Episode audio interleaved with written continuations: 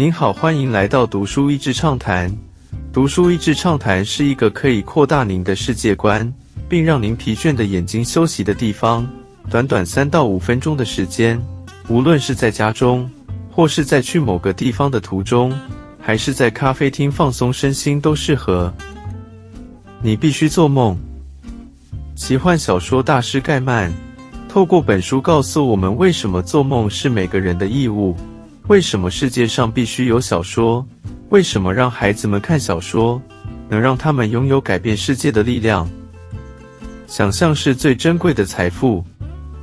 本书集结了盖曼的许多短文、介绍文、演说以及专栏的文章，当中涵盖他对阅读和创作议题的看法，也有他介绍其他的文学创作者或是音乐创作者的文章。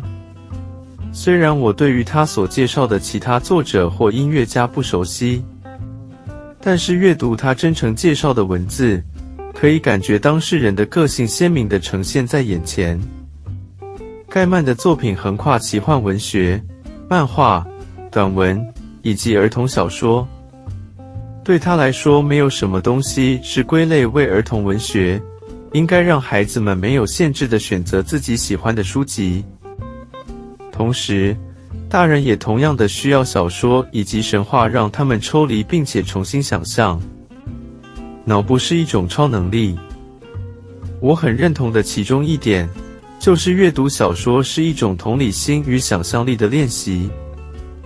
因为面对纸本书，阅读者必须不断的脑补与想象，参与在故事的创作当中。因为这样，我们不知不觉的需要进入故事人物的身份里面。在阅读当中体会他们的感受，从虚构中也能学习。那看这些编织出来的故事，真的有所学习吗？盖曼的其中一篇文章说到，文学创作的内容不一定都是事实，但这些小说往往比新闻报道更容易让读者思考世界的真相。他说，读者一定知道这个世界上是没有巨龙的。但读者看完小说之后，会知道生命中的巨龙是可以被征服的。难道读这些小说不是一种逃避人生的态度吗？故事带来希望。盖曼的其中一个文章讲到他一位在波兰的亲戚，这位亲戚是在二战纳粹时期居住于波兰的犹太人，他在犹太的贫民区当中是担任孩童的老师。当时纳粹对于书籍的管制非常的严格，要是被发现，在阅读书籍是会有生命危险的。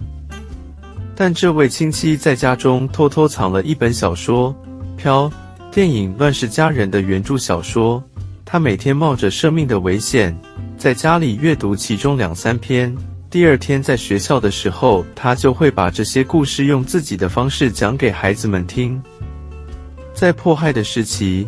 这些孩子都被送到各种不同的集中营，但是他后来很惊讶地发现，这些许多听他讲故事的孩子们在集中营存活的下来。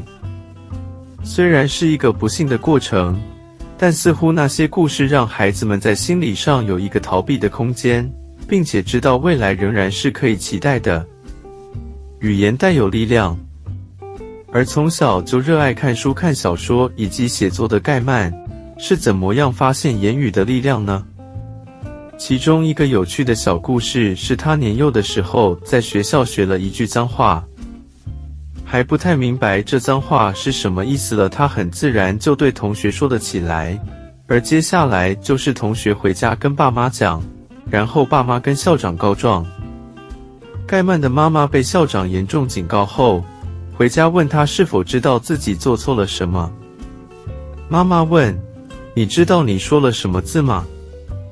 年幼的盖曼就据实回答：“妈妈说你再也不准用这个字了。”让想象翱翔。当下的他还是不太了解脏话的意思，但是平常讲话会一直被大人忽略了。他在此时此刻深刻体会到，言语是有强大力量的。于是他不断努力，希望能够持续用语言来创作。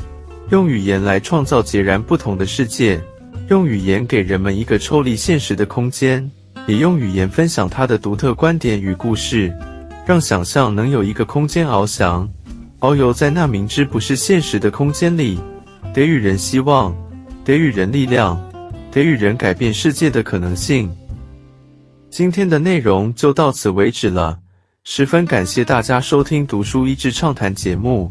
如果对我们的内容感兴趣，欢迎浏览我们的网站 dasheasy 点 net，或是关注我们的粉丝团读书益智，也可以分享给您的亲朋好友。欢迎继续关注我们下一期节目，下次见。